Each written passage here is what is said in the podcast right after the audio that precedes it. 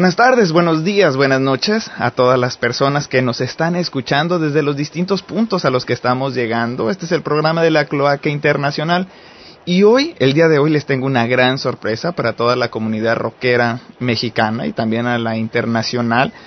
¿Por qué? ¿Por qué razón? Porque miren, hace cuando yo empecé este programa, mi sueño era entrevistar a un músico, a un cantante. Nunca lo encontré, ¿no? Hasta hace pocas semanas, hoy en día, tiene pocas semanas que lo he encontrado, pero sin duda alguna para mí ha sido uno de los cantantes de lo que fue el glam metal en sus inicios en México, uno de los más grandes cantantes de lo que es el glam metal, o sea, estamos hablando de un tipo de hard rock bueno, con tintes de heavy metal, y bueno, me estoy refiriendo, por supuesto, a Aldo de la O. Muchos de ustedes, si están informados y sobre todo si pertenecen a la vieja guardia, no a la nueva, porque pues la nueva no creo que los conozca muy bien, al menos que sepan de historia, pero si ustedes pertenecieron a la vieja guardia, pues lo han de haber escuchado dentro de una banda que se llama Mara, aunque en realidad Aldo, pues no solamente cantó en Mara, sino también estuvo en Arpad, estuvo en Roxy, estuvo en Raxas. Entonces, pero bueno, antes que nada y antes de empezar a platicar su historia, hola, muy buenas tardes, noches. Aldo, ¿cómo te encuentras, maestro? Bien, muy bien, hermano. Aquí, pues con el gusto de, de que me tomen en cuenta y pues para hacerles saber que todavía ando por ahí. como es, todavía seguimos aquí, como les digo a todos, vivitos y coleando. Te desapareciste, nadie sabía de ti. Yo le, mira, yo le preguntaba, por ejemplo, a León Vago, le preguntaba y le decía, oye, pues ¿dónde tú sabes algo de Aldo? No, pues no, no sé nada. Y le empecé a preguntar a, a varios rockeros que son del Distrito Federal y te habían perdido las pistas. Eh, muchos medios se preguntaban y algunos compañeros periodistas decían, oye, pues, ¿qué habrá pasado con Aldo, no? Pero no iban más allá, o sea, no investigaban, eh, bueno, porque el trabajo a veces dentro del periodismo es muy movido y a veces no te da tiempo de andarle siguiendo las huellas a, los músicos que, que ya no están en activo. Hasta que un día me llega un amigo que se llama Miguel La Raza y me dice, oye Ulises, te tengo un buen contacto y le digo, a ver, dime. Y dice, pues encontré a Aldo de la O, ¿tú qué tanto lo has buscado? Y dije, ¿en serio? Dice, sí. Y ya me dio la pista para encontrarte, maestro. Y el día de hoy, mira, ya estamos platicando, caray. Sí, pues sí. Lo que pasa es que me, me pues me salí después del trono de Mara. Ajá. Pues como que hubo un cambio radical en mi vida, ¿no? Ajá. O sea, de repente de un día para otro es como un divorcio. Ajá. O sea, amaneces otro día y tu vida ya cambió. Sí, dio un giro de 360 grados y pues no te queda otra más que, pues como todo, te hundes un rato en la depresión, te dejas todo, todo a un lado, pero después tienes que retomar tu vida. Entonces para mí era como que, pues difícil, raro, sí, pero yo creo que no sé si haya sido un acierto, un error. Yo al, día siguiente fui, me corto la greña y me zafo de la música por completo. Wow. Sí, y, me dedico a, lo que ahora estoy, o sea, soy instructor de fitness. Ajá. Sí, me empecé a dedicar de lleno. Ya lo era cuando estaba dentro de Mara, pero no al 100%. ¿sí? Ya. Entonces, cuando después del truene, pues sí me me aboco en, mi carrera y sigo trabajando y me desconecto completamente de todo por, por bastante tiempo. Sí, incluso hasta dejaba yo de escuchar música, o sea, porque es como cuando dejas a tu novia, escuchas una canción romántica y te, y te duele. Entonces, si yo escuchaba algo de rock, me, o sea, me, calaba, ¿no? Era lo más sano, pues tú optaste por lo más sano, pero ¿sabes qué, Aldo? Antes de empezar a platicar todo esto, vamos a empezar a platicar quién es Aldo de la O. Es decir, bueno, tú eres un músico eh, completo, tú, em, tú, tomaste clases de, de, música en la Escuela Nacional de, de, Música, allá en el Distrito Federal. Eh, Pero ¿cómo empezó esa inquietud musical, Aldo? Pues fue una plática de amigos, tomando unas cervezas y así como que al calor de las chelas, pues todos éramos amigos de infancia, ¿sí?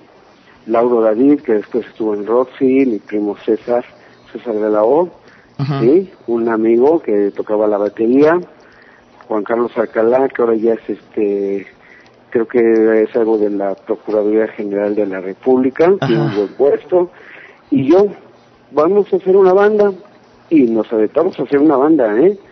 Sin nada, o sea, sin nada, ni siquiera teníamos un cable, mm. pero con muchas ganas. Sí, Qué chido. El único que tenía instrumento era Lauro David. Tenía un, un tecladito esos de pedal. Ajá. Era el único que tenía su instrumento. Sí y empezamos a comprar cosas en la San Felipe de Jesús. Ajá. Un micrófono por aquí, una guitarrita, un tamborcito, cosas así, ¿sí? Y empezábamos a hacer, a todos nos gustaba el rock, todos crecimos oyendo esa música, ¿sí? Yo recuerdo que yo antes de oír a Cricri, Ajá. sí, escuchaba yo a John Mayan, a Joplin, Ajá. me llamaba más la atención, ¿sí? Sí. Por mis primos, que eran mayores y que eran muy rockeros. Sí, entonces, este, pues todos teníamos esa inquietud y formamos el grupo. Empezamos, todos tenían, bueno, la mayoría de ellos tenían gusto por el progresivo. Okay. era más, más heavy, o sea, a mí me gustaba Kid, me gustaba este, grupos más pesados, de Who. Ajá. Y se empezó a fusionar y sacamos el, el nombre de Arpad de un libro de que se llamaba El Confabulario, Ajá. que era un científico que se llamaba Arpad Niklaus. Ajá eh, en esa novela, sí, entonces este adoptamos el nombre, se así como que medio, medio pesadito, fácil de, de aprender. Sí. Y comenzamos, comenzamos ensayando, ensayando, ensayando, hasta que alguien de un grupo que se llamaba Delirium, que eran progresivos, Ajá. nos fueron a oír. Okay. Sí, y sí, o sea, sí hicieron el comentario, ¿sabes qué? Estudien. O sea, traen ganas, pero estudienle. ¿sí? Entonces a mí lo que me movió mucho fue un comentario que se hizo, que después ya sabes, todo ese último en entrarte, pues mira, ustedes sí traen ganas, pero pues su cantante la verdad no sirve, no sirve para nada. O sea, búsquenle por otro lado. Sí. ¿Sí? Entonces como que te pican el orgullo. Oh. Y o sea, al mismo tiempo que todos empezamos a estudiar, pues yo me metí a estudiar vocalización, aparte que estábamos en la Nacional de Música, a todos, o sea, todos en ese momento de nuestra vida saliendo de la prepa, optamos por la música, ¿sí? Y todos vamos a estudiar música, pero, o sea, yo lo que quería era ser cantante. Sí, claro. Sí, empecé a, vocalizar por aquí, por allá, donde quiera que veía que enseñaban a vocalizar, yo iba, sí, tomaba cursos, porque en la Escuela Nacional de Música pues te preparan más como músico. Sí. ¿Sí? No canto, ¿verdad? sí, no en canto y este pues corrí con la suerte de encontrar una buena maestra en la Nacional de Música nombre su nombre no la recuerdo ahora a mí me la recomendó Javier Razo de Puño de Hierro Ok. sí entonces yo dije bueno si este canijo canta así por esta maestra pues yo también me voy a pegar a ver qué me puede sacar a mí no o sea tú tus, tus, tonos no eran tan altos Aldo o o, o, o, o los tenías altos pero no educados no educados sí, no educados. Ah. Ya con esta señora, pues me empezó, me empezó a sacar voz, me empezó a sacar voz. Porque lo, lo, lo, lo, vemos, por ejemplo, en luna llena, ¿no? Así cuando entras, maestro, con un gritote que dije, ay, hasta se te hace chinita la piel. y, y fíjate que curiosamente, o sea, de que de decir que no, o sea, no servía para nada, se me facilitaba mucho la voz, las voces agudas. Ajá. O sea, en tonos altos yo cantaba mejor que en tonos bajos. Ok. Sí, o sea, se me facilitó mucho. Y sí, anduvimos pegando un ratito ahí al, al heavy. Ajá. Los cuatro. ¿Eran covers lo que tocaban? No, teníamos rolas originales. Por ahí andan algunos demos. Incluso se grabó un disco acoplado. Ajá. Un disco acoplado con Denver que se llamaba Metalmanía. Fue un proyecto de puro grupo de, de metal. Ah. donde venía Puño de Hierro, Espíritu Eléctrico, Rip, Roxy. Ajá. Sí, entonces este tuvimos la oportunidad de grabar dos, dos canciones en ese disco acoplado con altar. Sí, sí. Sí. Y pues todo fue así como de tipo película. Estoy con ellos un tiempo, pero yo ya desde antes, a mí me gustaba ir a las tocadas de rock. Sí, y que, o sea, me, ahora me da risa porque pues un chavillo de, en ese tiempo, te estoy hablando de hace 25 años, un chavillo de que se iba a los hoyos funky, de 15, 16 años, sí. no, no era muy normal. Claro, claro. Y a mí, a mí me gustaba mucho ir a las tocadas de rock a ver a Chris a ver a Enigma. y curiosamente me llamaba mucho la atención Mara. Claro. ya, estaba, ya estaba, ya estaba en ese tiempo, supongo, Mara. Cantaba, ya, estaba Mara. ¿Cantaba Toshiro Midori en aquel tiempo cuando tú lo ibas a ver? Eh, sí, a mí me tocó ver que cantaba a Toshiro como un año.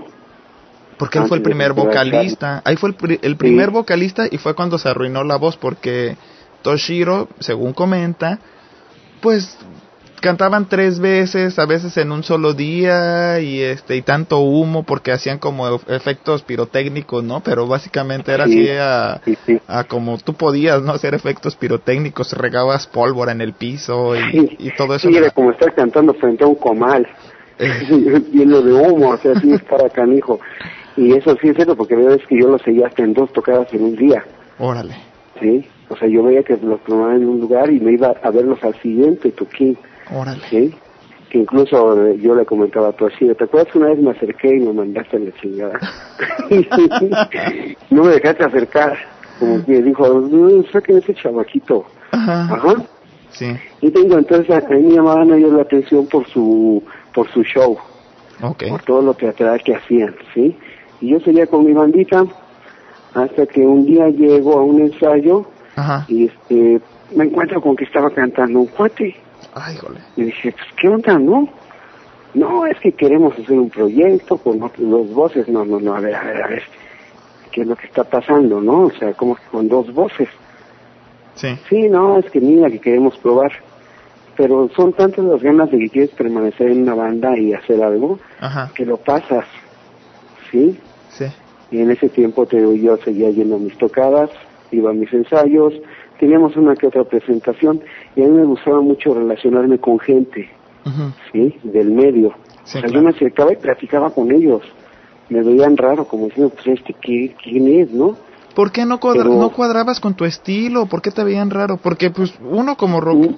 Bueno, por ejemplo, te, te, voy a platicar en mi caso. O sea, yo de repente llego y, y todos ya te has de imaginar de negro y todo. Y yo llego en short, un short blanco, que sí casi siempre he visto igual, ¿no? Playera, una playera negra, un short cafecito, que tengo varios iguales.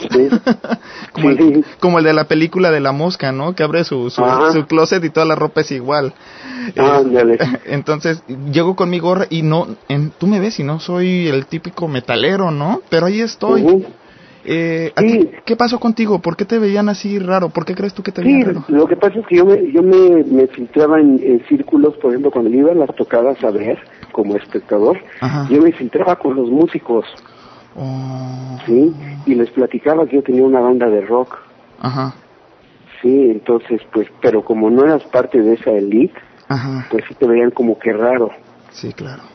Pero, o sea, yo me cerraba, platicaba con, con periodistas, me hice muy amigo de José Luis Pluma, de Conecte, ah, de aquella revista de Conecte. Sí, cómo no. Sí, y el de Gustavo El Oso Mungía, que era escritor también de la misma revista. Ajá. Sí, de Vladimir Hernández, de la banda rockera. Sí, claro. Sí, y curiosamente a los que siempre me quería acercar y nunca podía eran los del Mara.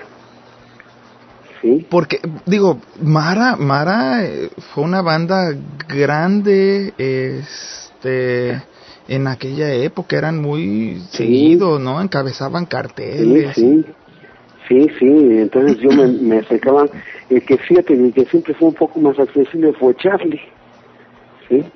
Yo me acercaba con él, platicábamos, él me empezó a conocer, y o sea todo el rollo así y, esa era mi vida así dentro del, del rock claro. ¿sí?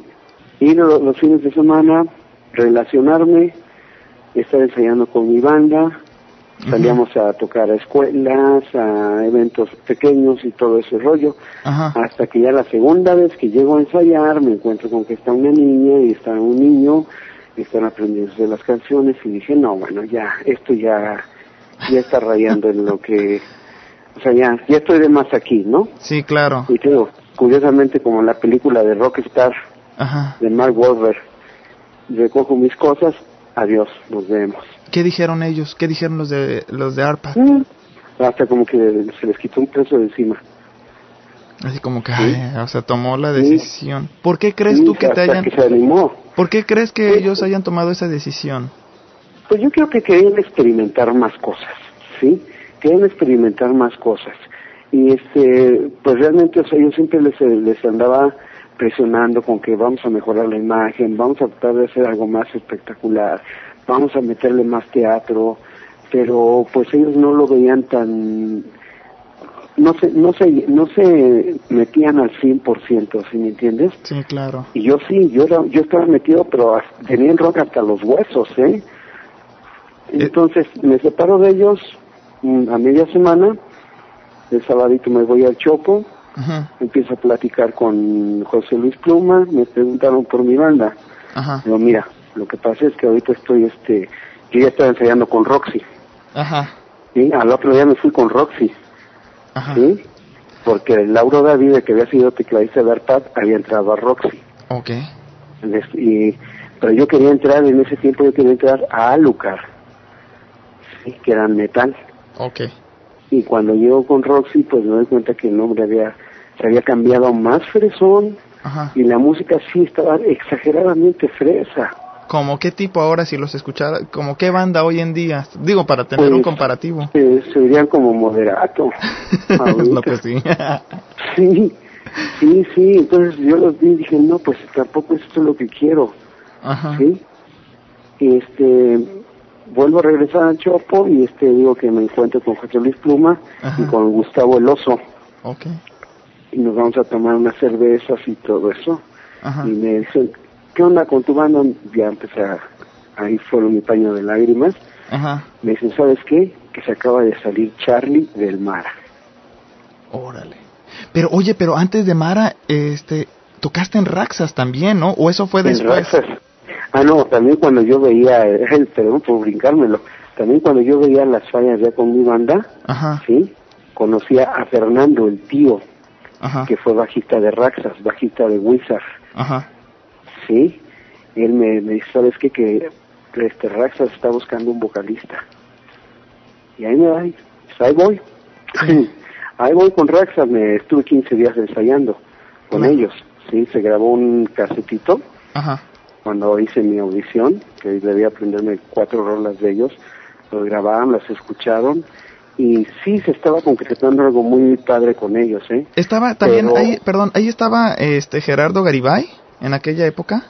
Eh, no, yo me acuerdo del Bola, Ajá. ¿sí? Fernando el Bola, este, que no, que el tío Fernando, Ajá. ¿sí? el Bola y estaba el baterista de, que ahora es, era o es baterista de Coda, que también fue de Ramses, oh, que los tres eran amigos míos, que eran los que me habían llevado a Raxas, ¿sí? pero digo, no se concretó nada porque también ahí estos niños eran muy elitistas. Ajá. Mucho, muy elitistas. Era la clásica banda del sur, metaleros del sur. Ajá. ¿sí? Porque cuál es la, digo, elitistas en qué forma? Porque que, tenías que ser, tenías, elitista rockeramente hablando, que tenías que ser este buen rockero o económicamente hablando. Tenías que ser, primero tenías que ser bonito. Ok. Sí, o sea, bonito. Segundo, pues vivir también por el rumbo de Camachalco, satélite, Ajá. un rollo así. Yo vivía por Mesa. Okay. Porque también el trasladarte hasta allá todos los días para ensayar, pues sí era, sí era una, era una excursión, ¿eh? Dos horas mínimo. sí, sí, fácil. Y pues también, tío, no se, no se concretó nada. Ah, por cierto, eh, perdón, en ese tiempo también estaba Lino, Lino Nava. Oh. Sí, de la Lupita. ¿También? ¿Ahí en Raxas? estaba en Raxas. Órale. Lino Nava, sí. Es que Entonces Lino, Lino sí fue el que me habló así directamente. ¿Sabes qué? Mira, el rollo aquí es esto. Sí. Es muy fresón el, el ambiente de nosotros. Perfecto, dije, no, no hay ninguna bronca. Sí. Dije, finalmente no se pierde nada con haber probado. Claro. Y cantaste con ellos, ¿no? ¿Nunca, graba, ¿Nunca se grabó nada? Creo que se grabó un, un demito, un cassette. No, nunca supe dónde quedó. Sí. Órale. Nunca supe eso, sí, nunca supe dónde quedó, pero sí fueron muy, aproximadamente casi un mes de puros ensayos. Sí. Wow. Y no, no, no, se, no se concretó nada. ¿Qué género tocaban trash? ¿Qué, ¿Qué, género tocabas con Raxas en aquel tiempo? Era metal, heavy metal completamente. Heavy metal. ¿Qué te gustaba, qué, te gustaba el estilo, verdad? Por supuesto. Sí, sí, sí, porque tenían una onda así tipo Iron Maiden. Oh. Sí, o sea, muy unas guitarras muy poderosas, o sea, un buen bajo, una buena batería, o sea, pero te digo, no, no funcionó. De ahí fue mi brinco con Roxy, totalmente fresa, y pues dije, no, pues, pues me quedo con los que estoy, ¿no? Y seguí con, con mi banda, sí, debía ir a picar a otros lados, y este, con cuando trueno con ellos es cuando me llega la propuesta de estar con Mara. Con Mara, pero sabes que Aldo, antes de empezar a hablar de Mara, vámonos con un par de canciones. Vamos a darle la oportunidad a las personas de que escuchen dos canciones de cuando tú cantabas en, en Arpad, por supuesto, en la producción de, de Metal Manía, una producción que pues fuera eh, realizada por discos y cintas Denver, aproximadamente en 1985. Eh, me, me, voy con la de Diosa de Orgullo y con la de Estero. Eh, con estas dos canciones yo me voy, señoras señores, no se despeguen porque la historia, la historia está buena, ¿eh? Y vamos a, vamos a seguir escuchando esta historia que pues no se ha escrito porque no encontrábamos al buen Aldo de la ópera, ahora ya se está escribiendo. ya salí de mi cueva. Señoras, señores, no se despeguen, regresamos.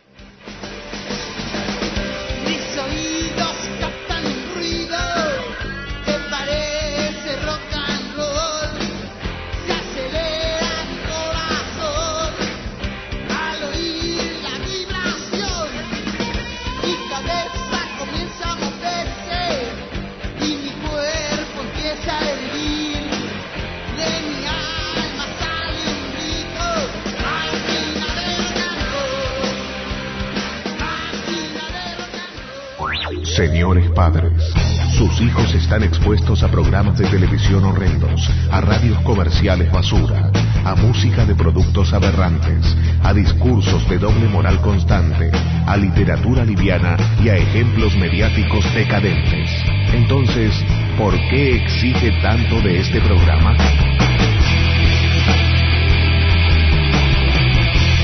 En caso de que el mundo se desintegre, no es tan difícil de entender.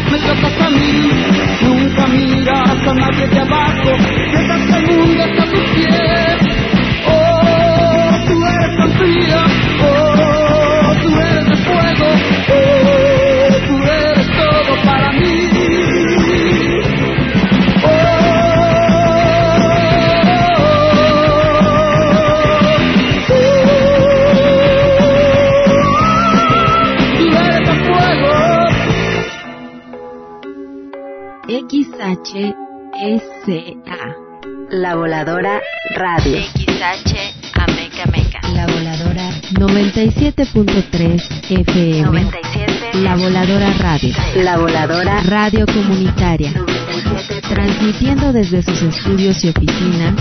Ubicadas en San Francisco número 70. Barrio Panuay. Colonia Centro. Ameca Meca de Juárez. Estado de México. Somos miembros de la Asociación Mundial de Radios Comunitarias y de la Red de Radios Comunitarias de México. Somos adherentes de la otra campaña, La Voladora Radio. Un proyecto de la Voladora Comunicación. Asociación Civil. 97 La Voladora Radio. Yo soy esta radio. Un lugar diferente. Un espacio abierto. Tu ciudad en la radio. Radiopolis. FM 98.4. Corporativo9.com La radio inteligente.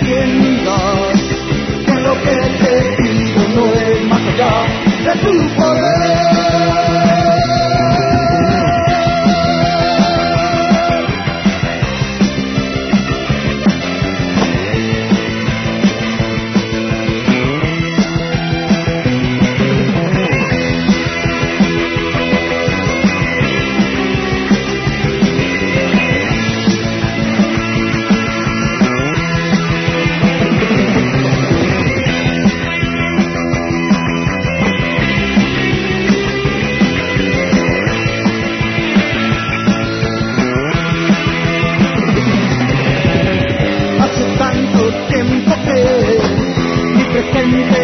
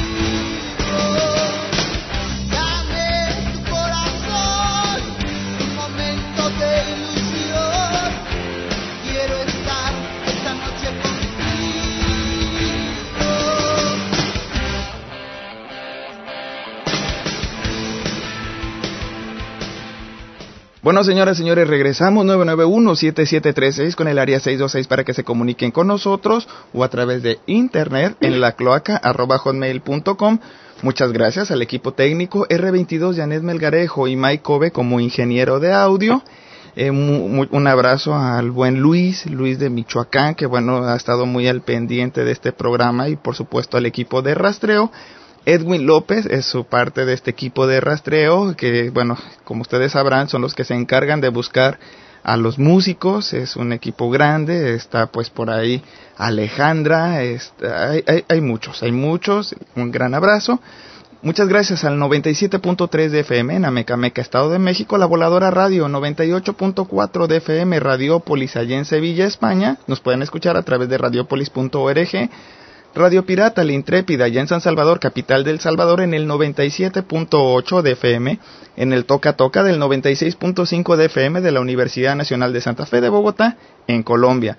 Muchas gracias también a la nueva 1090 AM en Boulding Park, California, aquí en los Estados Unidos, y por supuesto Radio Chinelo, en Cuernavaca, Morelos, www.radiochinelo.org es su página web y también, bueno, a los distintos portales y blogs que ya más adelante les estaré diciendo cuáles son, lo que básicamente nos convierte en el programa de rock y cultura subterránea más transmitido, no sé si sea el más escuchado, pero sí es el más transmitido a nivel internacional. Eh, estoy platicando con Aldo de la O, Aldo de la O, pues bueno, eh, nos ha contado su vida dentro de ARPAD, Raxas y Roxy. Y bueno, y también eh, estamos ahorita en este momento platicando de cómo fue que ingresó a la banda conocida como Mara, que algunos de ustedes, pues bueno, por supuesto, la vieron en el Vive Latino. Y bueno, vamos a platicar con, por supuesto, uno de los más grandes vocalistas que ha tenido esta banda. Aldo, ¿cómo fue? Perdón, hace rato te corté la, la conversación, me estaban marcando que teníamos que irnos a un corte, pero bueno, ya regresamos. Sí, te digo, afortunadamente antes de, bueno, durante el trayecto con mi banda de Arpad, sí, me relacioné con mucha gente como también Juan Hernández. Órale. Juan Hernández, José Luis Pluma, Gustavo Eloso Munguía, este, Eduardo Leduc, muy famoso por sus videos de bandas mexicanas. Sí, fue de los primeros que grababa bandas en ese tiempo. Sí, Eduardo Leduc este, no sé, Vladimir Hernández, o sea, gente que me, en cierta forma me, me conocía y me apoyaba. Y creo que por medio de Gustavo y de José Luis Pluma fue que llegué a Mara. Ok. Sí. O sea, pero para mí como que se me hacía un, un salto muy grande, ¿no? Claro. Sí, porque, o sea, era una banda que yo había visto de chavito. Sí. Sí. O sea, mi ídolo era, era, era Charlie, era el Toshiro el abulón, Ricardo. y me decían, puta, y de repente te dicen, ¿sabes qué? les hablan en ese momento, ¿sabes qué? Te lo voy a mandar el lunes para que te audicione. Y así como que, ¿qué? Pues fíjate que... Tenía perdón. El sábado lunes me tenía que aprender dos canciones del Mara. Oye, pero bueno, antes que nada voy a comentar, Mara es una banda que nace en 1976 aproximadamente con Toshiro Midori en la guitarra, este, pues digamos que era el líder. Él antes, pues fíjate que Toshiro, como que no me, cuando yo lo entrevisté, como que no me quería decir la parte cuando él había tocado en un grupo versátil, ¿no? De hecho dice, ay, ¿cómo cómo te enteraste? Pero bueno, uno se, uno se entera de muchas cosas dentro de...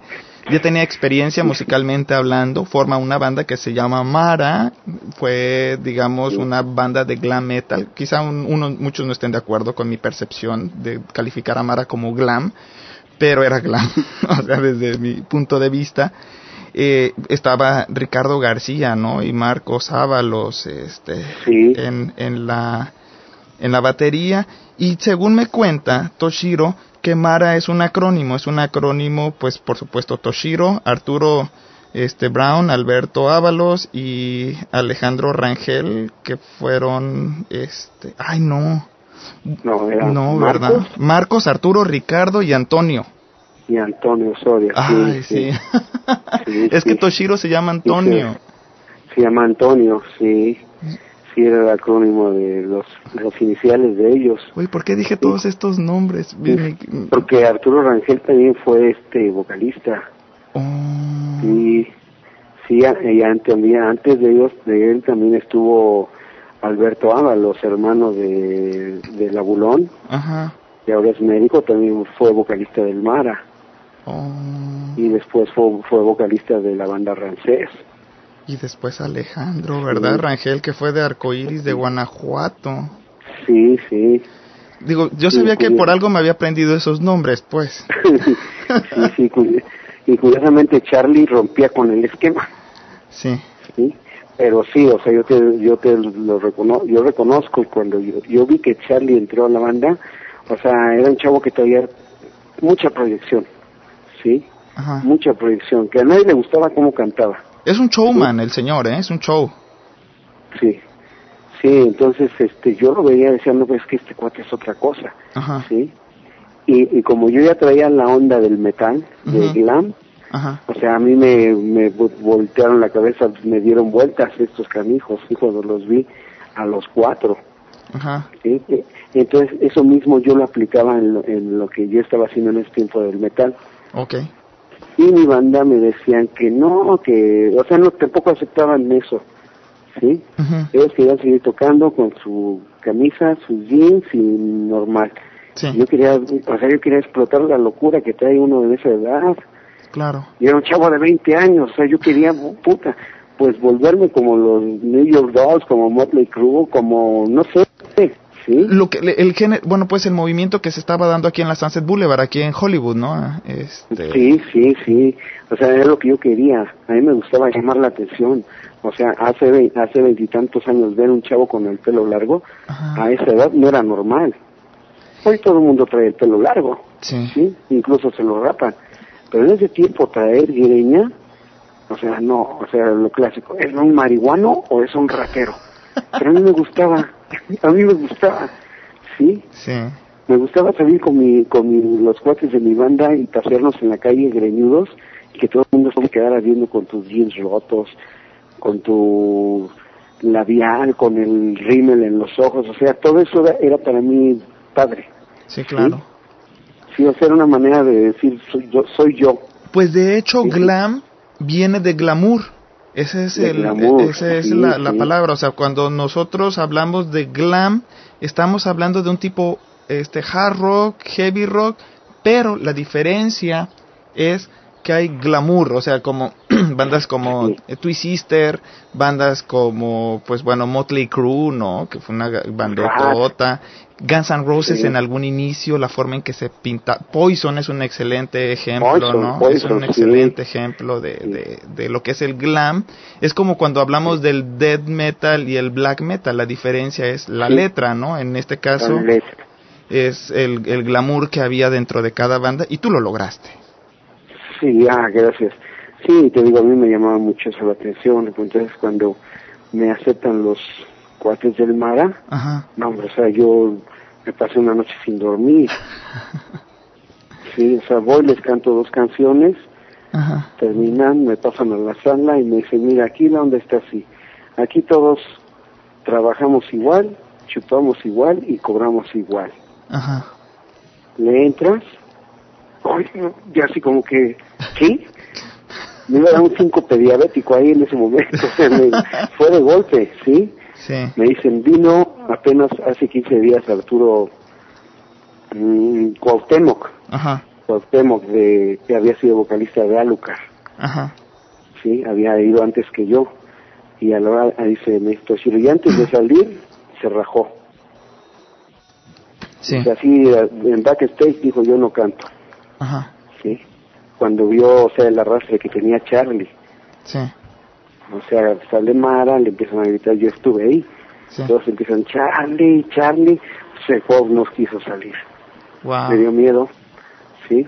Pero yo no, no sé si no me di la, la, la magnitud de lo que, de lo que era Charlie, Ajá. o me atreví a desafiarlo, que yo dije, sí, y a la siguiente semana de, de que me aceptan, me estrenan ahí en la prepa popular de Fresno, Ajá. ¿Sí? Hubo gritos, Charlie, oye, pero, pero antes de, bueno, pues, antes de comentar esa parte, esa experiencia en la preparatoria Fresno, ¿qué canciones fueron las canciones que tú cantaste para, pues digo, para que te aceptaran en el casting?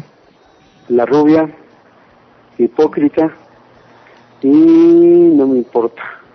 No, no me importa, eh, sí, sí, sí. No importa que no sea virgen. Lo que piensen los demás. Ajá, sí. Y, y esa vez en esa presentación sí no hubo ningún problema, o sea, sí la, la banda como que pues no los agarramos en frío. Sí. Salimos, tocamos y adiós. sí.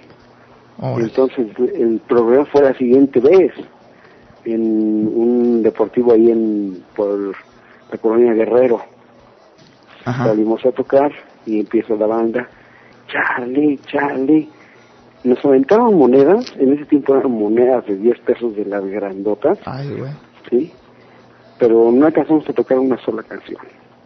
En verdad. O sea, nos bajaron, nos bajaron. ¿Pero solamente porque no iba Charlie Montana? Charlie, sí. Lo que pasa es que, mira, te voy a ser bien honesto, y mucha gente no lo aceptó, pero tú sabes que las cosas salen a flote con el tiempo, ¿sí?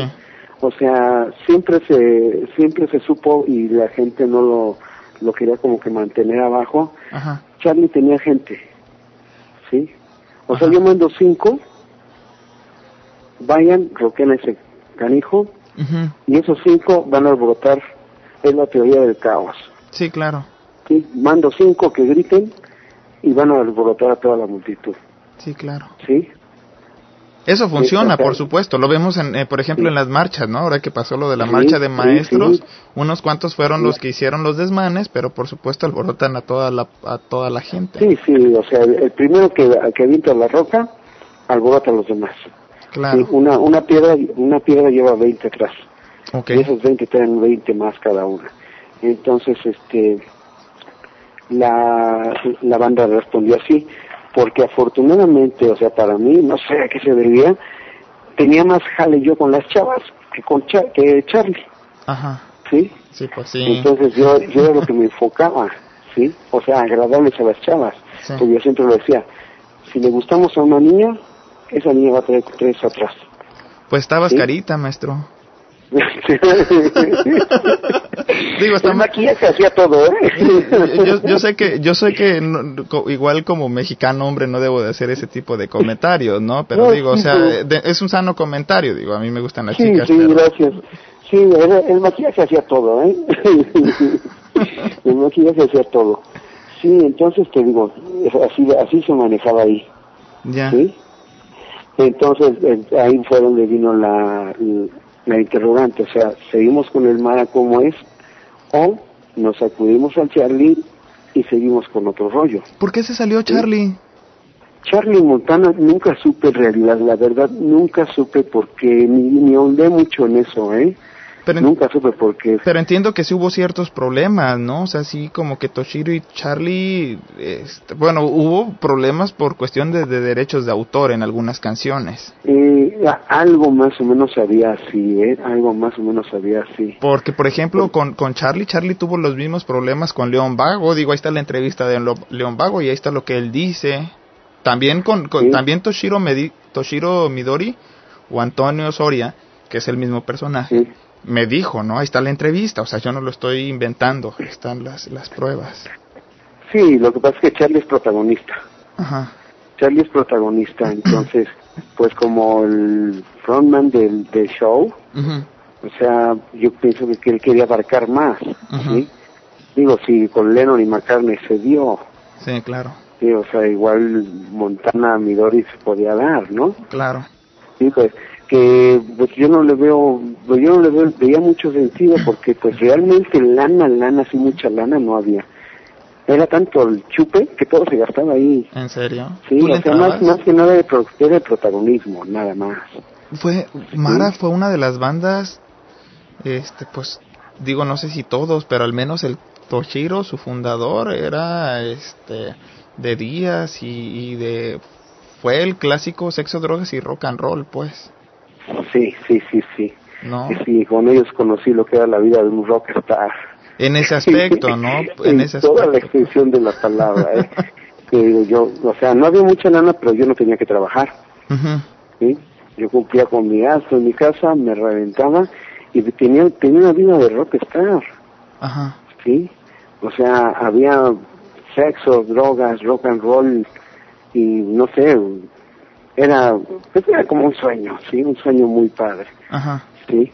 Pero te digo, entonces, este, eh, vuelvo, vuelvo a lo de antes, que eh, eh, venía la encrucijada, o sea, hacer algo nuevo para no seguir cargando con el esquema de Charlie Montana. Ajá. ¿Sí? Porque a nosotros lo que nos afectaba es que Charlie no había salido todavía. Ok. ¿Sí? Todavía no salía a la luz después de Mara. Ajá. Y la gente quería ver también a Charlie, o sea, pues también lo seguían mucho.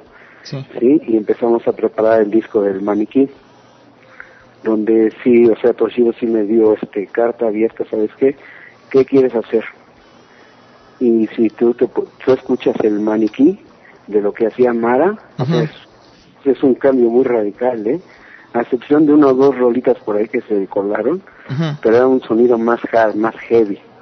Que casi, que todas las canciones, este, bueno, no todas, ¿no? Como que el 80% fueron de tu autoría. Sí, entre Toshiro y yo éramos que componíamos, sí. Claro, Marcos y Ricardo con su experiencia también aportaban arreglos. Ajá. Porque sí, o sea, estos son los, que tienen mucho oído musical ellos. Sí, claro. Muchísimo oído musical, sí. Tienen mucho mucho toque para las melodías. Ajá.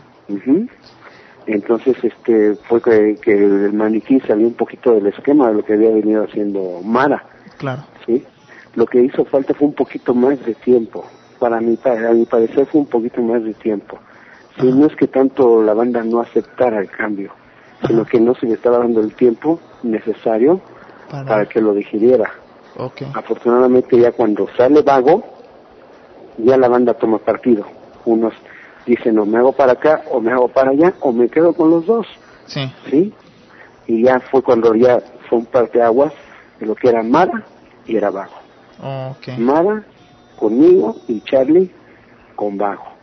Incluso yo empezaba a chupar con Charlie, me iba de fiesta con él. Ajá. Terminamos, terminamos a las 2, 3 de la mañana en mesa, a pie, con una botella de brandy en la chamarra y un refresco en la otra. ¿En serio? Y nuestra cajetilla de Malboro, los dos solitos en mesa. Sí. ¿Sí? O sea, contrario a lo que mucha gente pensaba, que decían, no, es que se odian. No, yo con Charlie llevé muy, una amistad no muy entrañable, pero sí buena. Pues de parranda, ¿no? De parranda, o sea. De parranda, sí, era, era fiesta de parranda, eh. sí. Y te digo, o sea, la banda ya estaba, ya estaba tomando su partido. Yo llegué a hacer cosas que Charlie no podía hacer, como aventar un clavado a la banda. ¿Cómo qué, perdón? Aventarte un clavado a la banda. ¿Oh, en serio? Tenía mi frase, banda, los amo, les voy a dar un abrazo y te evitas de cabeza. te cachan.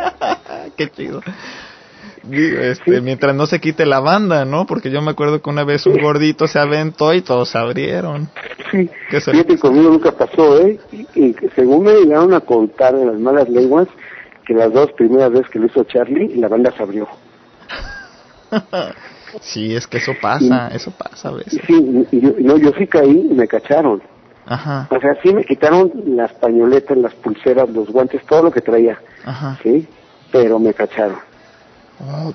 ¿Dónde, dónde e-, esos pequeños detalles que no mucha gente no los no los veía y decían, es que no lo quieren. O sea, no me quieren porque hacen eso. Claro, claro. O sea, te aceptan, pues, y, te, te, traían por arriba, ¿no? Y te regresaban. Sí, y me regresaban. Ay, qué una, una, una, ocasión incluso no, no calcularon la fuerza Ajá. y no me llegué hasta arriba. Ajá.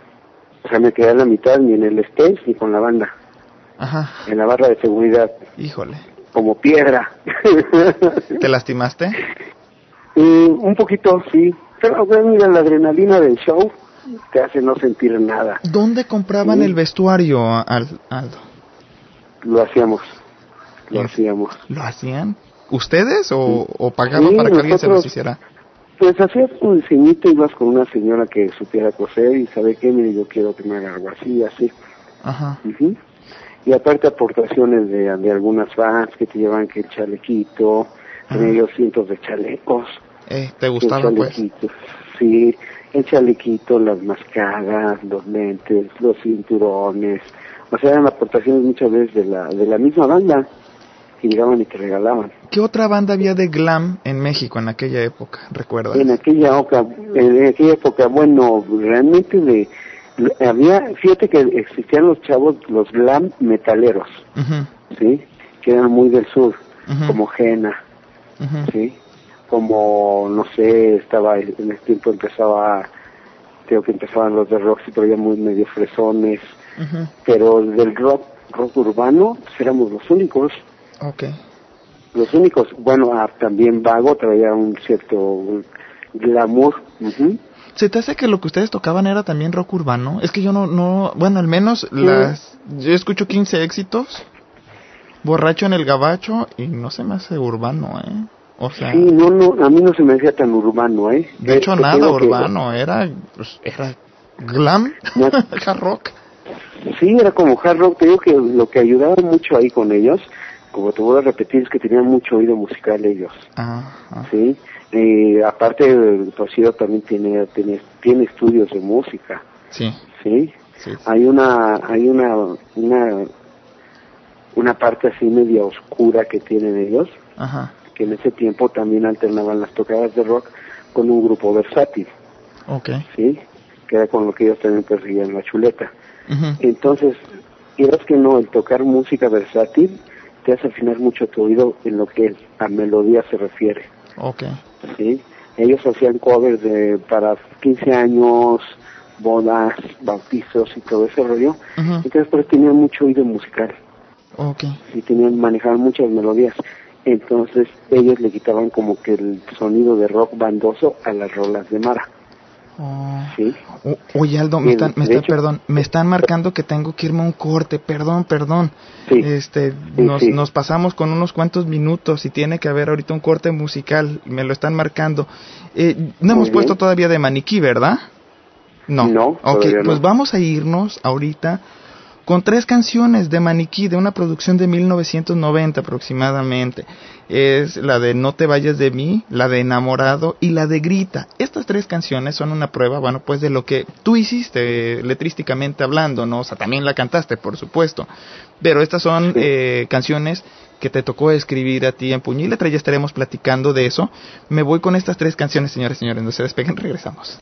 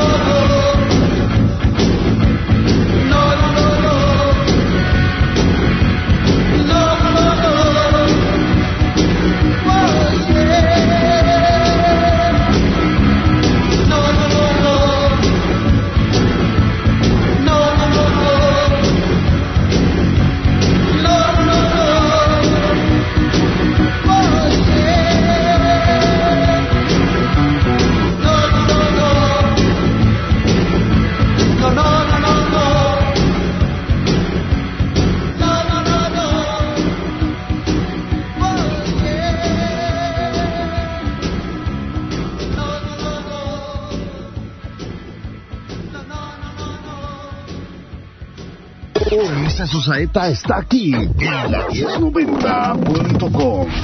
ORM, Pro Organización Rock Mexicano, hace. Corporativo9.com Radio. Calidad total por Internet. Radio Mágico. Radialistas y Corporativo 9 presenta.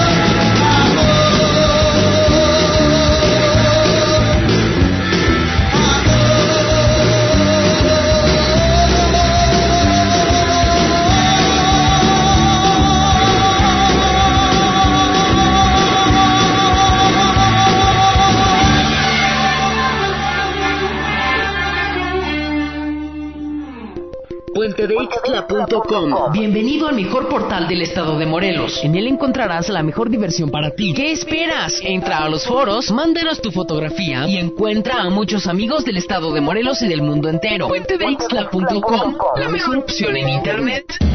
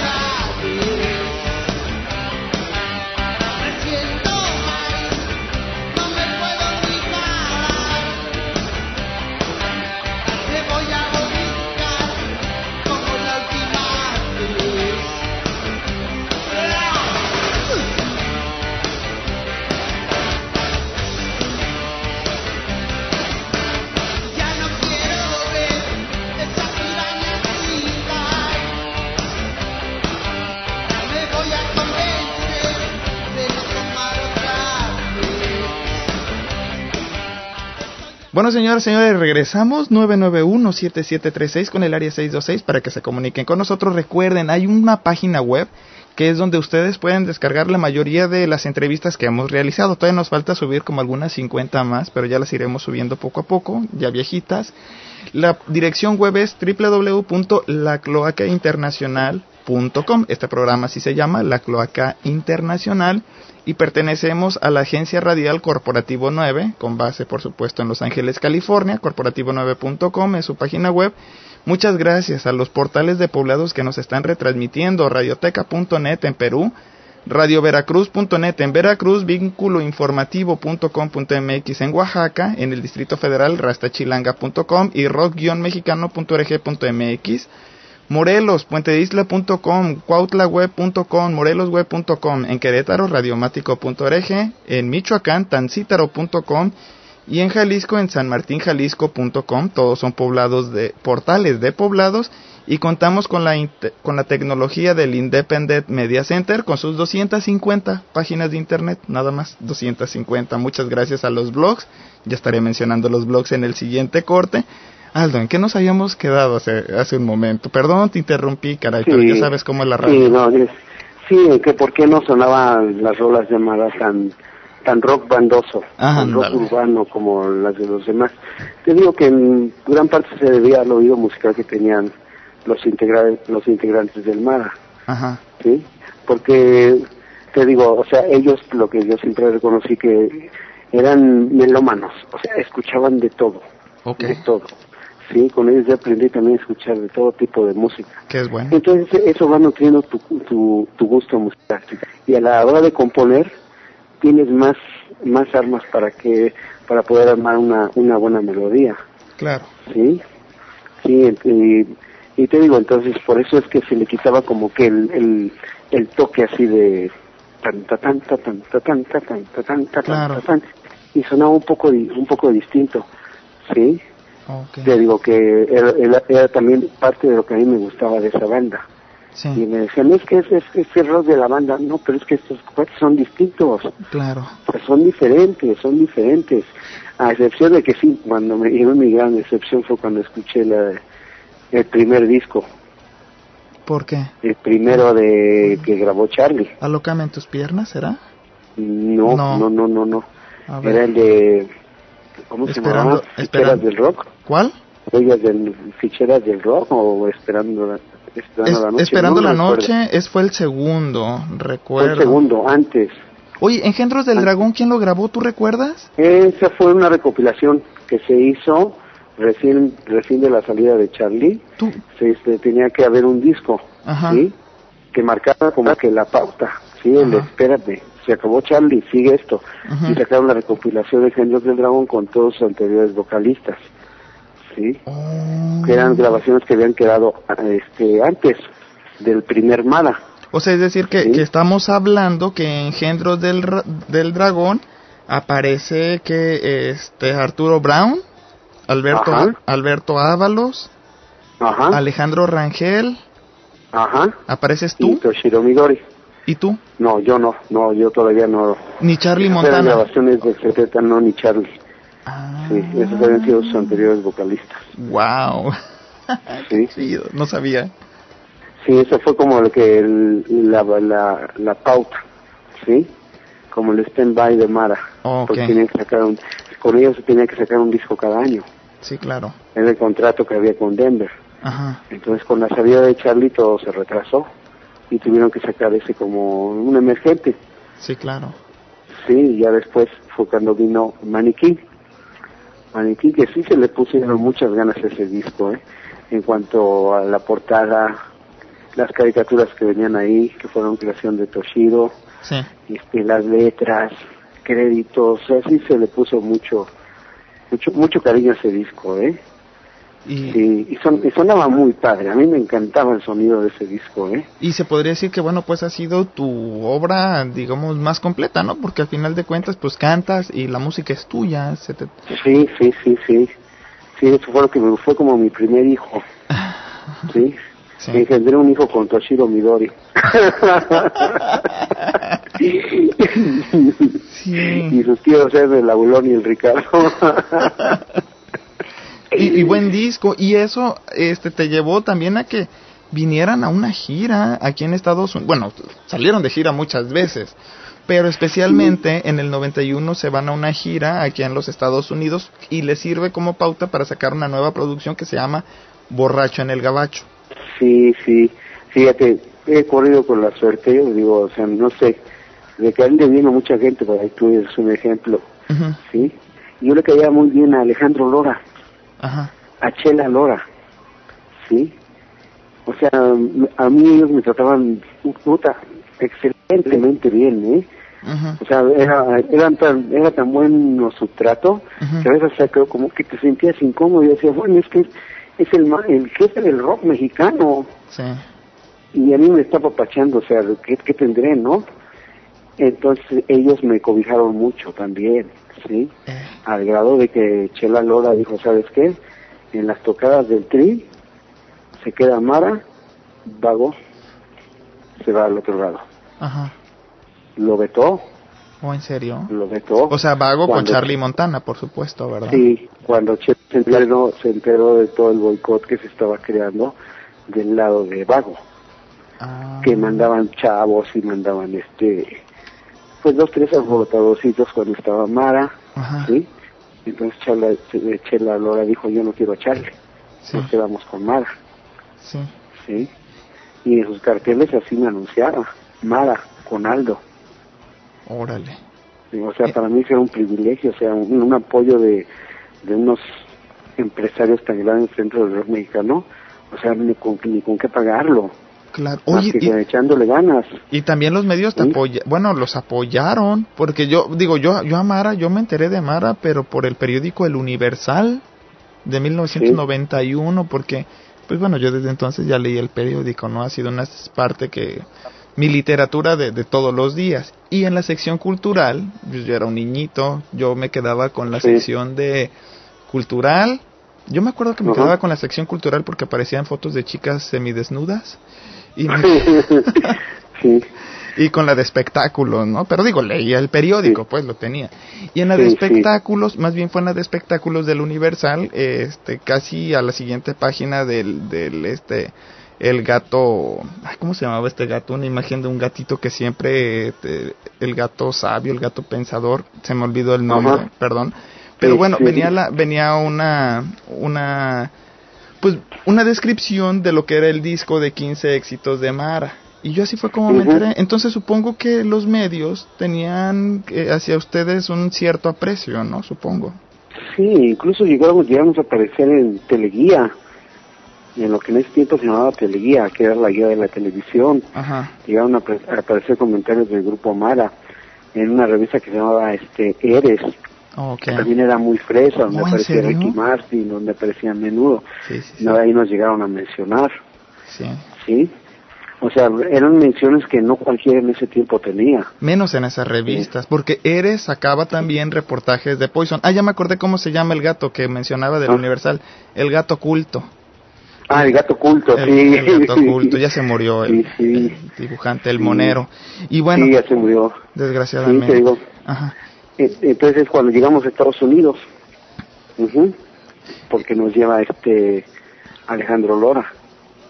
Ah. Y tuvimos la fortuna de tocar en el Roxy Theater, donde es muy famoso porque fue donde Jim Morrison se bajó los pantalones, ¿te acuerdas? Ah, en el Roxy, ahí, bueno, pues, ¿a poco entonces eso de Borracho en el Gabacho fue en el Roxy? Eh, la portada es del Roxy, la grabación es del Hollywood. ¿Hollywood Palladium?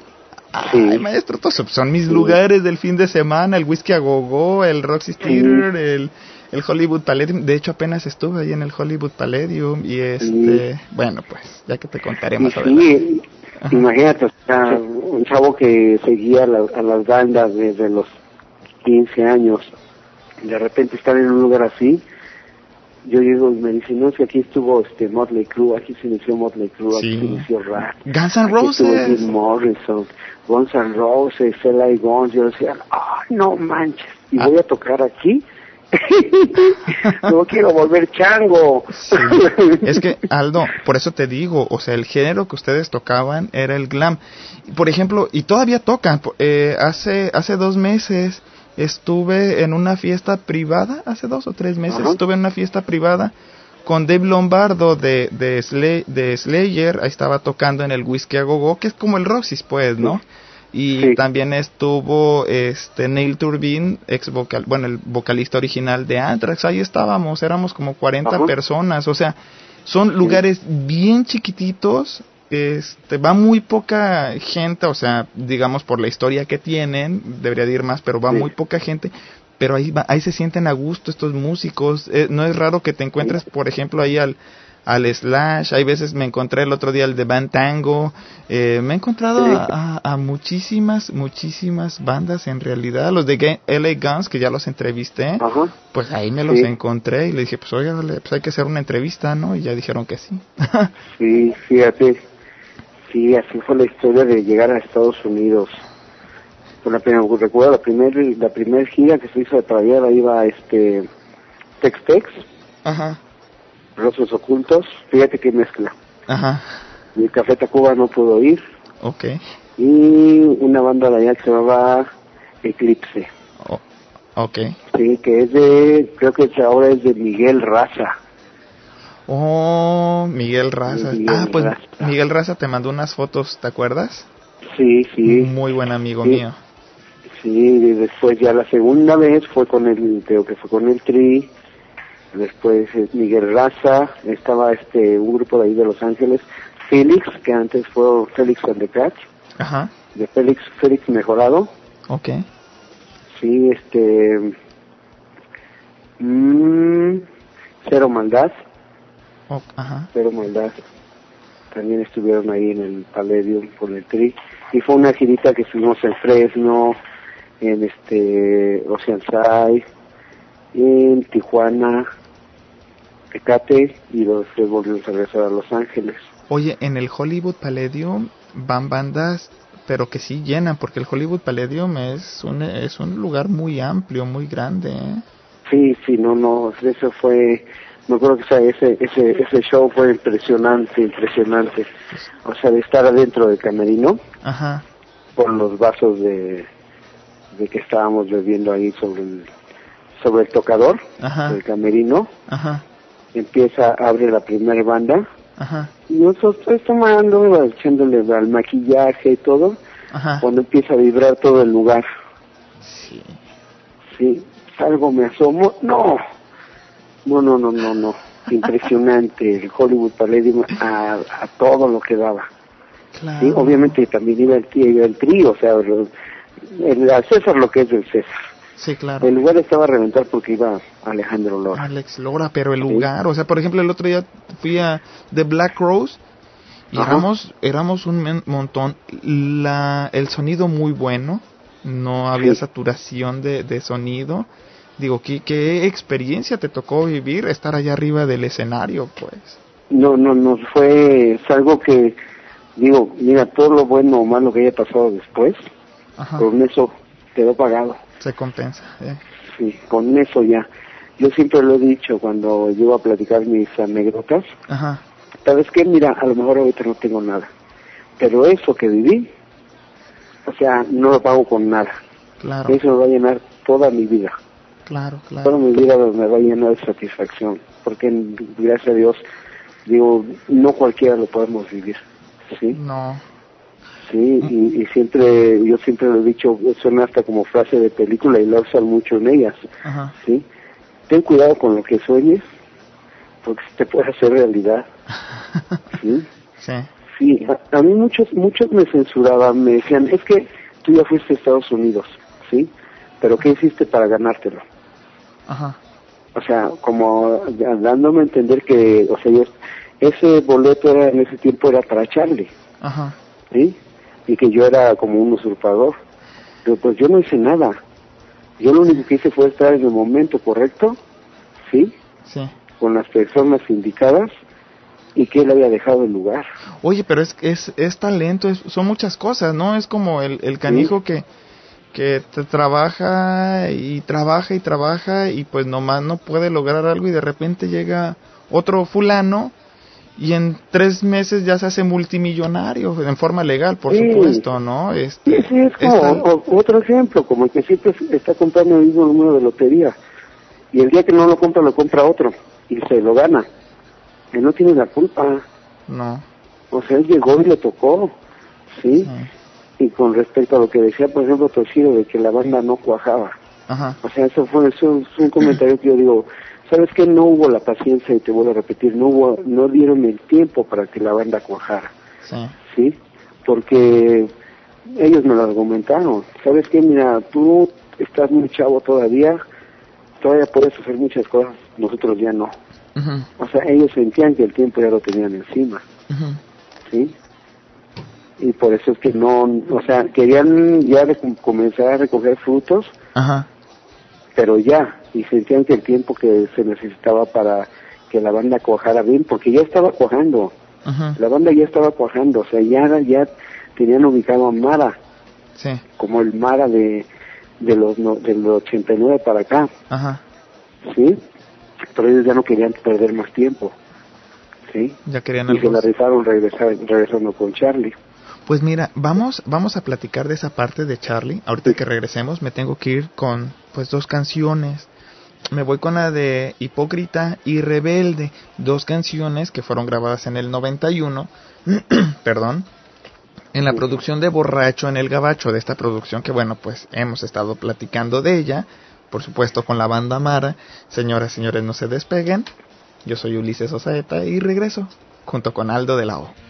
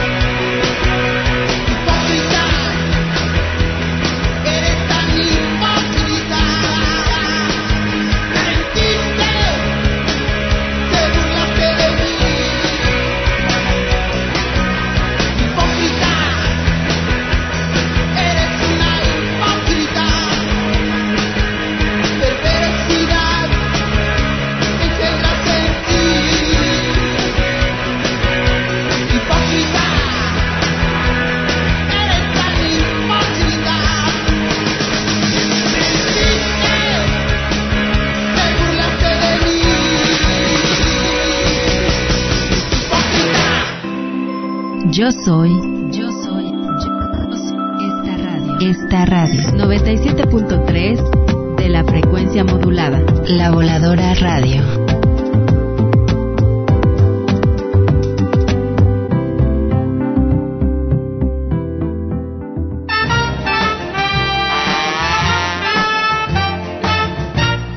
Si quieres hacerte oír, aquí tienes tu espacio.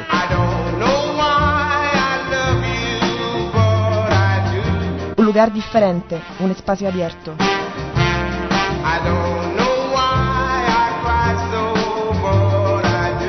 Vive la radio alternativa, Radiopolis.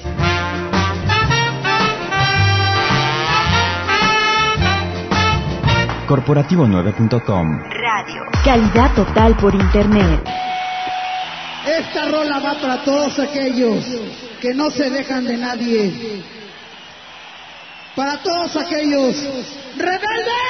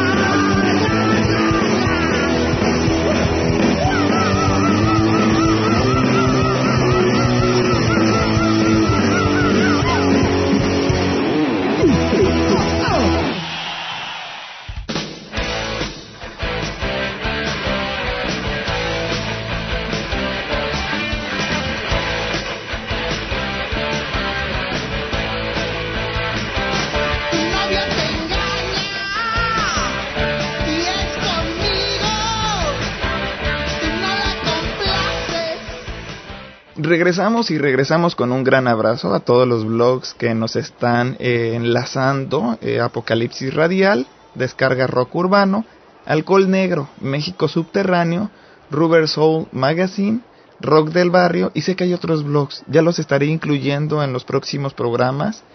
Eh, desgraciadamente pues no, no me acuerdo de ellos. Este, pero un gran abrazo a todos los blogs, a todos los portales rockeros que nos están pues nos enlazan a la gente que mete comentarios en los eh, distintos espacios sociales como MySpace, como Twitter también, que están informando de este programa y que están haciendo ciertos seguimientos.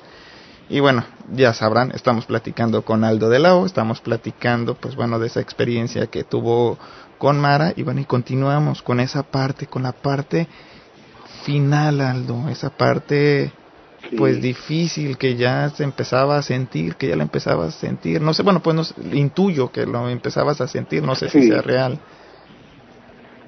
Sí, sí, ya se empezaba, se empezaba a sentir este un ambiente tenso, tenso de un poco de frustración, sí, un poco de frustración, no por mi parte, no por mi parte, sí, pero sí yo lo sentía por parte de los muchachos como que querían, ellos querían que las cosas se hubieran dado un poquito más rápido, ¿sí? Un poco más rápido por, digo, por lo mismo, o sea, yo no estoy diciendo que estén rucos, o sea, hay bandas mucho más grandes todavía, ¿sí? Pero ellos sí lo sentían así, que, el tiempo se estaba acabando. Oye, Aldo, los, los vicios que en, aquel, en aquella época tenía eh, Toshiro Midori, ¿estaban afectando el ritmo de la banda? ¿También fue parte de eso? Mira, yo te voy a, bueno, es una entrevista donde uno se, se abre, se abre de corazón, se abre uno de capa, sí, y digo, en, en, agradecimiento al reconocimiento que me ha estado la banda y todo, sirve como que un, un pequeño confesionario, ¿sí? Mira, sí había un, un exceso, como todo rockstar, ¿sí? En aquella época. Pero en aquella época, pero yo te puedo decir que, por ejemplo, Ricardo, Marcos y Toshiro, bueno, Ricardo y Toshiro no fumaban. Eran, eran, eran bien alcohólicos, ¿eh? Ajá. Los únicos que fumábamos éramos Marco y yo. Ajá. Siempre con algunas reservas, yo te soy honesto y le soy honesto a toda la banda, siempre me preguntaban que por qué yo no me emborrachaba como ellos, Ajá. ¿sí? decían que porque yo era más chavo, yo tenía 20 años, 21, ¿sí? Entonces, lo que ellos no saben es que cuando yo conocí a un integrante de los rostros ocultos, ¿sí? Yo conocí la coca. Y jamás volvió a ponerme borracho. Oh. ¿Sí me entiendes? No me volví a emborrachar. ¿Sí? Porque siempre yo era el que terminaba manejando. Okay. ¿Sí? Yo era el que terminaba cuidándolos a ellos. Eh, no eran tanto los excesos, porque ya ellos eran muy adultos. ¿sí? Siempre les admiré que eran muy inteligentes. Yo siempre les oculté ese pequeño detalle que yo tenía atrás de ellos, ¿sí? Porque algo que les puedo agradecer es que eran como mis papás, como mis tíos. Okay. O sea, ellos me cuidaban. No te vayas ah. con esta vieja, te vamos a dejar a tu casa, no te emborraches tanto, no hagas esto, no hagas lo otro, o sea, me cuidaban mucho, ah. ¿sí? O sea, me cuidaban como el hermanito menor. Qué padre. Que les estoy totalmente agradecido, ¿eh? Les agradezco mucho, ¿sí? Entonces yo como el hermano menor, pues no le podía decir, ¿sabes qué? Que yo estoy haciendo esto, ¿sí? Era, era una especie de catarsis lo que tenía Toshiro. Okay. Toshiro toda su vida ha sido cristiano, ¿sí? Al igual que ahora yo. Ajá. y él eh, tenía una crisis esencial de que lo que estábamos haciendo no iba de acuerdo con su religión, ¿sí me entiendes? Okay. Y yo siempre se lo decía, es que hay cosas que nuestros padres nunca deben de saber de nosotros. Sí. ¿Sí? Y esa era, esa era su crisis existencial, ¿sí? Entonces cuando llegaba el momento del alcohol, y que estábamos muy alcoholizados, salía su catarsis. ¿Sí? Ricardo, Ricardo, pues era como que más se le resbalaba todo. Sí. ¿Sí? Y Marcos, Marcos, pues era Marcos, era, era el pan, el pan del Mara. el abulón era el pancito, o sea, él se reía, pero lo hacía pasar bien. Pero nunca existió así un exceso que no se pudiera controlar, ¿eh? De verdad. o sea que fue más, perdón, yo lo que estaba diciendo entonces es que me he estado dejando llevar quizá por los comentarios de otro, hasta ahora que tú me estás contextualizando. Fíjate, por eso es importante esta parte de las entrevistas, poder contextualizar todo y, y, así es como tú entiendes a las personas. O sea, por ejemplo, en el caso, por lo que estoy entendiendo, en el caso de Toshiro, no era relajo por relajo, sino en realidad era, ok, estoy haciendo algo que va en contra de mi fe. Sí sí, sí. ¿Tú, ¿Y tú ya eras que, y tú también, perdón, y tú ya eras cristiano también en aquella época? También, sí, también. Sí. Ah. Sí, pero a Toshiro lo hacía como para flagelarse, ¿sí me entiendes? Sí. O sea, yo me, él se castigaba por lo malo que estaba haciendo. Yo varias veces se lo dije, no, es que no tienes que, sea, no tienes por qué actuar así. ¿sí? ¿Y tú, y tú, Yo, me quiero en mi carro, quiero chocar, me quiero, porque no soy un asco, soy, ya no puedo seguir así. Oye, no, o sea, no, o sea, chupa, diviértete y vete a dormir, ¿sí? Ajá. O sea, no, no, no, no, no seas mala copa, Ajá. ¿sí? De ahí, no sé si vas a escuchar la de Tú no sabes chupar de Charlie Montana. Se la cantó a, a Toshiro. Se la cantó a Toshiro. Sí. Se la cantó a Toshiro. Sí, porque sí era mala copa. Y los demás, pues los demás sí ya, iban sobre la lana. Marco no tanto porque tenía su trabajo dentro del Seguro Social. Ajá. Sí. Ricardo, Ricardo mantenía a su familia de la música. Claro. Sí, sí. Entonces te digo que ya estaban como que sí estaban en un momento muy aprensivo de que esto tiene que este rol ya tiene que estar porque ya no hay mucho tiempo. O sea, de, mucho tiempo. De, ellos dependía pues el eh, ser el modus vivendi pues, de ellos dependía eh, que la familia comiera, ¿no? O sea, de Mara pues directamente. Sí, sí. Sí, pero entonces, y Toshiro lo llevaba peor porque tenía dos, tenía el tiempo, tenía sus creencias, tenía su familia. ¿Sí? Aldo. Perdón, ¿cómo, ¿cómo venciste tú a la coca, maestro? Perdón la pregunta, ¿eh? Sí, este, te digo la verdad. Ajá. No sé. De repente dije, ya no. Y ya no. Y ya no. ¿No tuviste esa parte fuerte de, de pues, que llegan a tener las personas que tienen la adicción de... No. No, no, no, te lo juro que no. Y te estoy hablando de que tuve una, una etapa de después de Mara, sí, yo seguí con mi trabajo dentro del mundo del fitness, pero tuve una etapa de, muy gruesa, ¿eh? Muy gruesa. O sea, de llegar a quedarme, de tener mi departamento con mis muebles y todo, de llegar a quedarme sin nada, sin nada. ¿Por culpa del vicio? Por culpa del vicio. Es que eso pasa, Aldo. Eso pasa. yo ya lo vi, digo, o sea, lo he visto en las personas como reportero, como periodista que soy. Nunca he probado droga alguna. Estoy, este, las nuevas generaciones de rockeros están procurando no usar, no ser, no, tener adicciones, pero sí, he visto esa parte muy fea, muy mal. Sí, sí, pero yo llegué a tocar fondo. Ajá. Y, cuando toqué fondo se me vino también toda mi catarsis de los años mozos, Ajá. ¿sí? y entonces fue cuando digo, yo llegué, me estaba viviendo en un tapanco, que es como una especie de, allá en, en Estados Unidos tienen sus sótanos, aquí tenemos tapancos que son en la parte de arriba, ¿sí? De una bodega de agua purificada, ¿sí? Y, y ahí... De no tener nada, nada, nada, nada, nada, nada. ¿Sí? ¿Cómo la dejé? De un día para otro. Te soy honesto, de un día para otro. Dije, tengo mi niña, tengo familia, ¿sí? No soy un viejo, tengo 36 años, puedo hacer muchas cosas todavía y adelante, de un día para otro, de un día para otro y hasta ahorita me siento bien. Sí, claro. Bien, bien, bien, bien, bien. ¿Por qué, por qué te alejaste del, del rock? ¿Fue por eso? ¿Cómo fue que, primero, cómo fue que te dijeron, pues los llamar a Dios? los del MARA me citaron en una junta un ensayo y estuvimos platicando.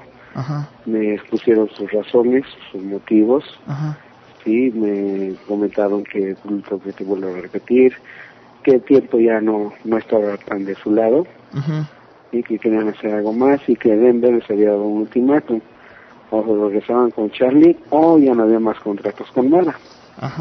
¿Sí? Y entonces, pues yo lo tomé de una manera muy filosófica, muy bien, ok, gracias por todo lo que hemos hecho, por todo lo que me enseñaron, porque yo estoy muy agradecido, aprendí muchas cosas de ellos, me cuidaron mucho, me protegieron mucho, me cobijaron, me dieron la oportunidad de hacer lo que todo chavo rock and rollero, o sea, de cumplir un sueño. Claro. Sí, me dieron la, oportunidad de cumplir un sueño. Para mí era mi familia de vida ellos. Sí. O sea, eran mis hermanos mayores. Los respetaba, los quiero, sí, y los sigo respetando todavía, sí, y pues yo no, no en, base a, esos mitos que yo tenía con ellos, no le veía el caso de salir peleando, sí. Claro. No, no por una, ruptura, que sí era una ruptura fuerte, ¿eh? Claro. Te vuelvo a repetir, era como un divorcio, sí, pero era gente que yo quería. Y yo no podía pelear con ellos. Era tu vida ahí, pues, ¿no? Era tu vida. No podía enemistarme con ellos, ¿sí?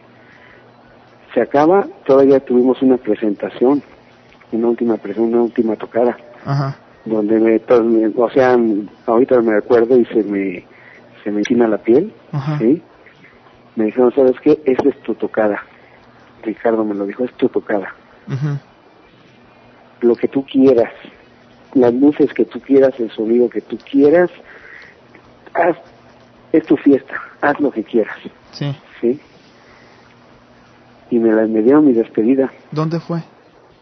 En Santa Clara, allá por el rumbo de Catepec. Okay. En una tocada donde estuvo Tex Tex, estuvo Luzbel, estuvo Juan Hernández. Órale. Y quién más, quién no, y no me acuerdo qué otra banda más, ¿sí? Y yo todavía llegué y le digo, oye Ricardo, préstales el equipo a, a los muñecos. Ajá.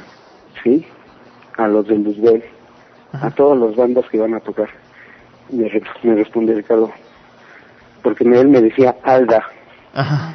Mira, mi Alda, es tu fiesta, haz lo que se te pegue tu gana, güey. Ajá.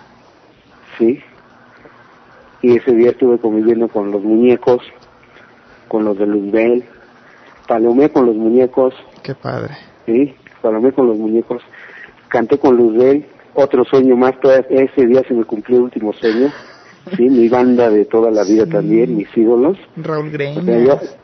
sí, cantar con el Greñas, sí, y con Arturo Huizar, o sea, no manches, o sea, un sueño, que un en ese, sueño. Que, en ese tiempo tenía muy buena voz, Arturo, el buen Arturo. Sí, o sea, o sea, a mí me, me llenó porque dije, me voy a medir con mi ídolo. Ajá.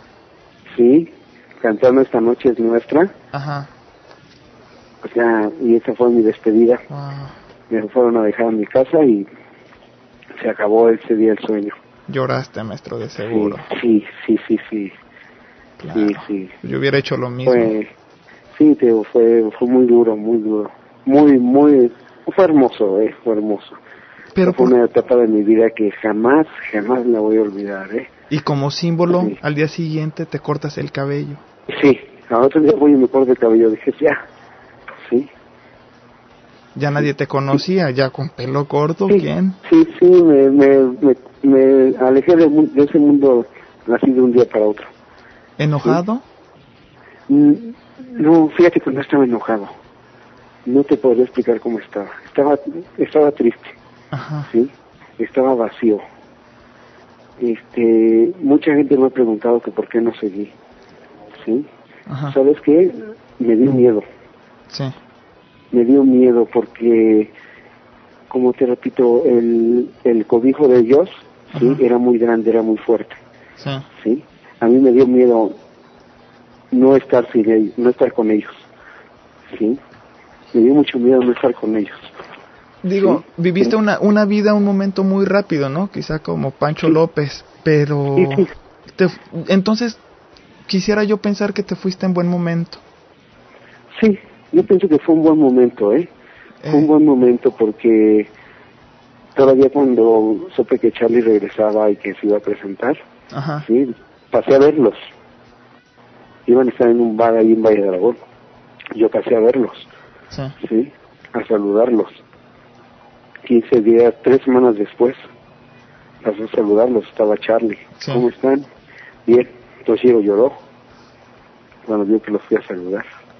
¿Por ¿En serio? Con Toshiro tuve una amistad muy padre. Sí, es buena persona. Una amistad muy padre, muy, muy padre. Mira, hemos estado platicando, este, por ejemplo, de las adicciones de Toshiro, pero no es mala onda mía, o sea, es algo que él dijo, es algo que él contó en entrevistas que yo he tenido, ¿no? Yo a Toshiro lo estimo, es buen amigo, pero no puedo mezclar la amistad con el periodismo, o sea, esto es periodismo y yo estoy tratando de rescatar esa parte y no puedo ocultar la parte que él mismo me contó, pues, y que ahí están los programas de radio, ¿no? Este, Sí, fíjate que, bueno, mira, yo tengo llevado una amistad muy fuerte con Toshiro. Siempre le oculté cosas. Sí. Creo que él también me pudo haber ocultado cosas. Sí, claro. Pero sí, no, yo siempre lo vi que tenía mucha frustración, mucha frustración. Sí. ¿sí? Por haber dejado ir a Chile. Sí. Bueno. Sí, ya sé, como que se, ¿me escuchas? Bien. Este, de, repente tuvimos un problema técnico, pero ya bien todo. Sí, bien. Aldo, la, ya, la, la, la iglesia, ah, bueno, ahora que has regresado, ¿sigues actualmente activo dentro del cristianismo? ¿Dentro del qué? ¿Sigues nuevamente activo dentro del cristianismo? Sí, sí, pero te voy a decir, no soy un cristiano así, este, muy, soy lo que le llaman un cristiano en rebeldía. Ajá. Ok. Sí, voy poco a la iglesia. Llevo mi, mi creencia, mi fe, la llevo conforme a mi convicción, ¿sí? Tratando de hacer las cosas bien, de tratar, no, pues no siendo perfecto, tengo mis fallas. Claro. ¿Sí? Y te digo, te voy a repetir, o sea, yo no me arrepiento nunca de lo que hice, ¿sí? Claro de hecho las cosas pasan por algo. Nos heredaste muchas cosas, Aldo. Digo, en lo personal, yo podría hablar a título personal tu música, este, es que somos consecuencia de, de, lo que hacen los demás. Y yo podría decir que yo soy consecuencia de, de muchos de ustedes. Donde por supuesto Mara y contigo en la voz, pues digamos, fue, provocaron en mí una de mis más grandes pasiones, ¿no? La música. Y un género que yo quiero mucho, que es el, el rock, pues, el metal Sí. No, yo, yo del rock, el rock fue, fue parte de mi vida, así como los muchachos, sí, y nunca lo que me decían es que ¿por qué dejaste el rock? No, le digo, sabes que yo sí, todavía he sido rollero y lo voy a seguir siendo, aunque no esté vigente, aunque no esté dentro del rollo, pero a mí me gusta mucho el rock mexicano. No me gusta, no me gusta que que la gente, este, las bandas de ahora, Ajá te la pasan haciendo covers. Covers de los que antes renegábamos. sí. me entiendes? Covers, de, covers de Diego Verdaguer, de Amanda Miguel, de Mocedades. Sí, antes, antes, cuando ya nosotros empezábamos con menos edad, sí, menos menos infraestructura, menos apoyo, menos equipo, se hacían bandas originales de heavy metal. Y tú puedes ver las fotos, puro puberto, puros chamaquitos, y se hacía metal mexicano original. Sí. ¿Sí? Con un bafle de, de, de, cartón. De bulbos, ¿no? Todavía. Sí. Y, ellos que tienen ahorita todo para para armar buenas rolas, se, se la pasan haciendo covers. Parecen gruperos. sí, sí, es cierto, Aldo. Oye, Aldo, eh, ya el tiempo nos está comiendo, pero bueno, antes de irme, antes de mandar las últimas tres canciones con las que me voy a despedir, tú regresaste ya. O sea, yo sé que es algo que tú no planificaste, maestro, es algo que muchos te hemos empujado a regresar, digo, desde el primer... Ay, gracias, Este, yo cuando te encontré dije, digo, o sea, yo sé que tengo una exclusiva ahorita, porque ¿en cuántos años no has estado ante un medio de comunicación, Aldo? Veinte. 20 años. Después de 20 años, yo te encuentro y ahorita me estoy llevando una exclusiva, pero consciente de esa parte, consciente de esa parte. Este, digo, para mí es un honor, ¿no? Eh, hay una parte humana en mí que, que, que, me ha motivado mucho esta entrevista y, y sin querer, sin quererlo tú te hemos estado empujando a ver Aldo, dame una entrevista, Aldo, dame una entrevista. Digo, ya tiene meses esto que yo te estoy pidiendo una entrevista, ¿no? Eh, de repente, pa, se entera el, el, baterista Juan Salcedo, ¿no? Baterista de, de Heavy Nopal y ya me pidió tu y ya me pidió tu teléfono y, ah qué bien sí y luego y otros músicos te me, este te están buscando ya. No les he dado el todavía bien el contacto por obvias razones porque primero es la entrevista y ya después les doy todos los datos que quieran sí sí, sí. te ves nuevamente como rockero porque te van a empujar los rockeros nuevamente quizá te ves nuevamente como, como, rockero pues ya te, como me dijeron como tú me dijiste hay que empezar a vocalizar Ajá para lo que se presente. ¿Sí? Sí. Y ojalá, ojalá, me encantaría, ¿eh? Digo, quizá palomazos, ¿no? Y ya con la madurez que tienes, Aldo, yo, yo pienso que ya a estas alturas y, que has comprobado que no es bueno los vicios. Yo en lo personal no tomo, fumo muy poco, pero me están exigiendo aquí que ya no fume porque cada rato estoy así, ¿no? Sí. Eh, me afecta para también, digo, mi voz no es muy buena, eh, pero pues, bueno, pues hay que cuidarla. Hay que cuidarla. Hay que cuidarla. Eh, digo, ya con esa madurez ya no veo casi imposible que caigas en los errores de, de, de, la gente pues, ignorante. No, ya no, ya no, ya. Y es uno, una persona madura. ¿Te ves nuevamente en el escenario, Aldo? Ojalá. Si se presenta una buena propuesta, sí. No la pensaría, ¿eh? Aldo. La tomaría ah, enseguida. Ahora sí, sí, lo que muchos me han pedido. ¿Cómo te pueden contactar? Que muchos me han pedido y a poco les he dicho, pero ahora, ¿cómo te pueden pues contactar? mira, tienes este, mi correo, ¿sí? Mi face. Okay. Sí, por este... ¿Qué podemos dar al aire? Dalo tú. Ya, mi correo es aldo de la O González, con S al final, Ajá. arroba hotmail.com. Ok y mi, mi face Aldo de la O. Porque hay como tres, hay otro Aldo de la O. Es de Monterrey. Ajá. Sí, y que por cierto se llama así en honor gracias a mí. ¿En serio? es un niño como de 18 años. Órale. Pero hay dos. ¿Qué, qué foto hay? Dos, hay, es una foto, sí van a reconocer, tengo el pelo largo todavía. Ah, ok. Es una foto del Mara. Sí. Y, oye, ¿puedo mandar unos saluditos? Sí, por favor, por favor. Para la banda, mira, es aquí Yal Akaf, sí, que gracias a ellos y a ti, pues es que me volvieron a encontrar, sí, Usualbak Chizo, Toshiro Midori, sí, Ajá. Roberto Wong. Ay, Roberto, y Roberto Wong, sí, Miguel Raza, Miguel Raza también. muy amigo mío también. Sí, Memo Castro. Pues fíjate que todos ellos han estado al pendiente, ¿eh? Sí. mí todavía. Es la banda. Marco Antonio Sánchez Cedillo, Manuel Guillermo Pinzón. Ajá. ¿Sí? Mm, déjame checar, que no se me vaya a pasar ni uno, y luego vayan a estar, me vayan a sentir. ¿sí? ¿Quién más era por ahí? ¿Quién más? Gerardo Maldonado. Gerardo Maldonado. Juan Salcedo. Oye, Juan Salcedo también me... Juan Salcedo también. Lo, voy a entrevistar, me va a contar su, bueno, pues, este, bueno, me va a contar su vida porque me va a dar una entrevista, ¿no? Es casi va la, casi es sinónimo este, este rollo.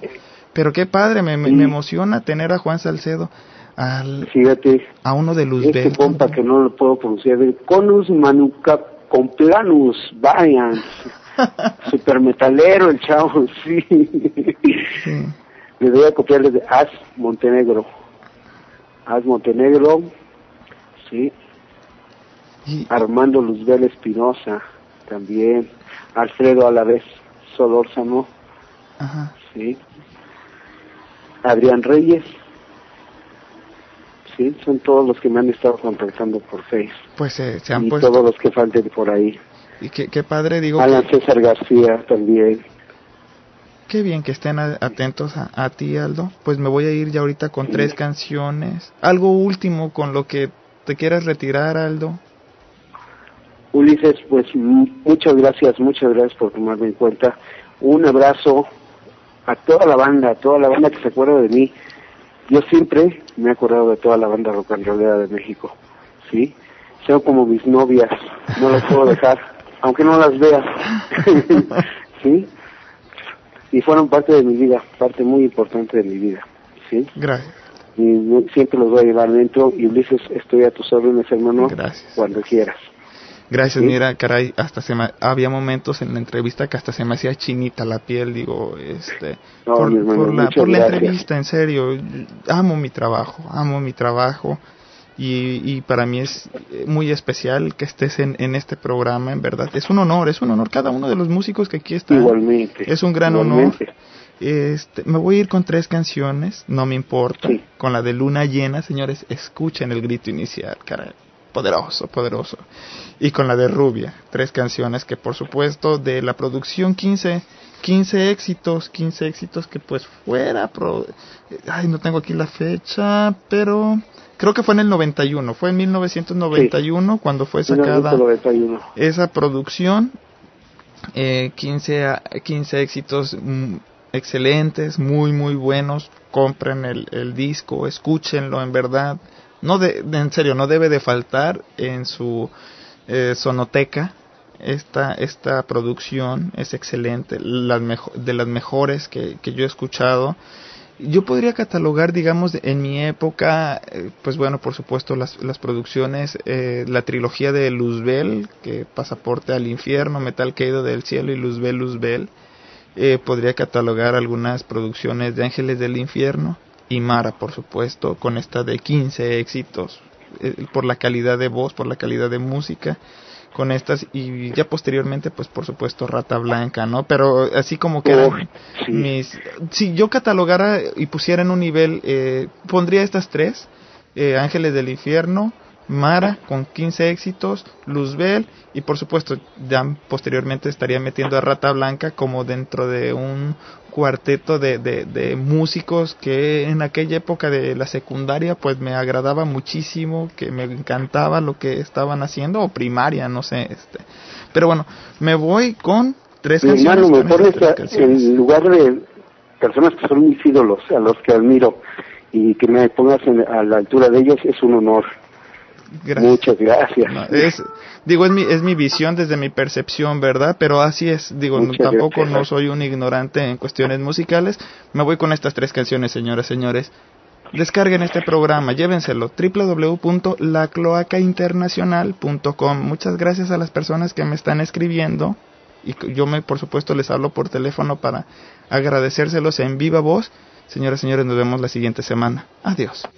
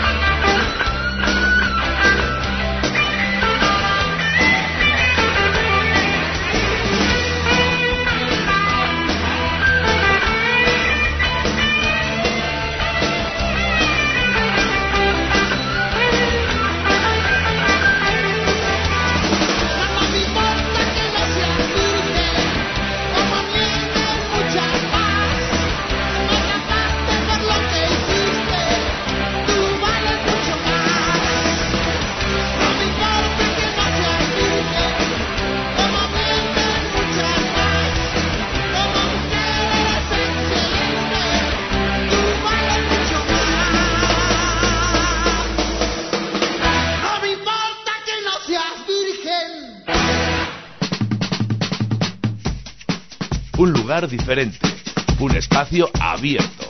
Radiopolis, tu ciudad en la radio.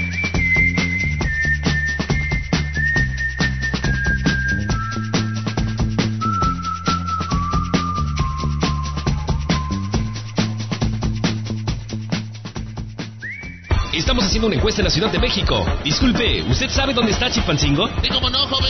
Está aquí a dos cuadras, en la línea 9 del metro. En estudiante.com nos hemos propuesto poner a Chilpancingo en el mundo. Anúnciate con nosotros y sé parte de la página de sociales más importante de la ciudad. Llámanos al 74 71 15 18 19. Disculpe, señor, ¿usted sabe dónde está Chilpancingo? Sí, me han dicho que hay algo así, pero la verdad, yo no sé si creerlo. Estudiante.com, desde Chilpancingo para el mundo. Escuchas a Ulises Osaeta en la Radialistas y Corporativo 9 presenta Una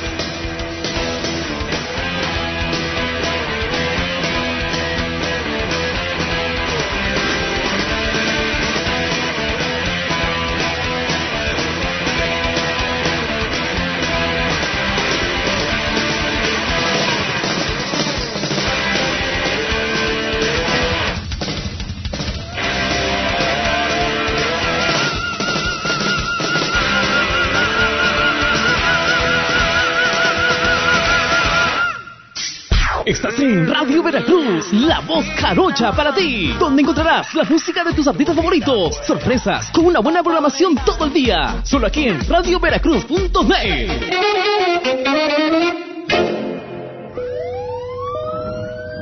Somos una radio con oídos. Utiliza nuestras líneas de contacto. Teléfono 97 852 52. Correo electrónico cabina arroba lavoladora.net. Página web www.lavoladora.net. ¿Usas MySpace? Agréganos en myspace.com diagonal la voladora radio. Di fuerte lo que tengas que decir. La voladora radio. 97.3. Conectado, conectado. A través del aire la radio. De un lado y del otro. Una línea. Una línea. A través del aire la radio. Mil líneas. El universo. En caso de que el mundo se desintegre. En caso de que el mundo se desintegre. A través de la gran red de redes y de la red de retransmisoras terrestres. Radialistas y Corporativo 9 presenta.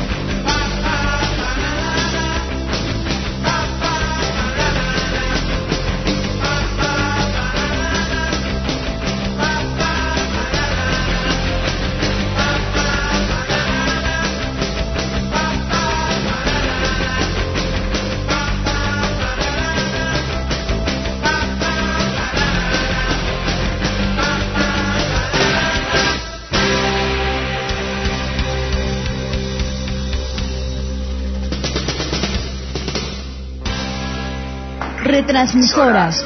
Retransmisoras. Estados Unidos. Corporativo9.com. Canadá. Telarana.net. Perú. Radioteca.net. Argentina. Unionverdadera.com.ar. México. Distrito Federal. rock-mexicano.org.mx. Morelos. Puentedeixtla.com. morelosweb.com.mx. cuautlaenlared.com. Tilsa.com. amacunet.com. Guerrero. igualaonline.net. juliantlas.com. Jalisco. sanmartinjalisco.com. huejuquilla.com. Michoacán. tancítaro.com. turizio.com. Chihuahua. nuevacasasgrandes.org. Y la tecnología del Independent Media Center con sus 250 páginas de internet. La voladora Radio 97.3 FM en Amecameca, Estado de México. Radio Pirata, La Intrépida, en Salvador, Capital El Salvador, en el 97.8 FM. En la Toca Toca, del 96.5 FM de la Universidad Nacional de Santa Fe de Bogotá, Colombia. Corporativo9.com.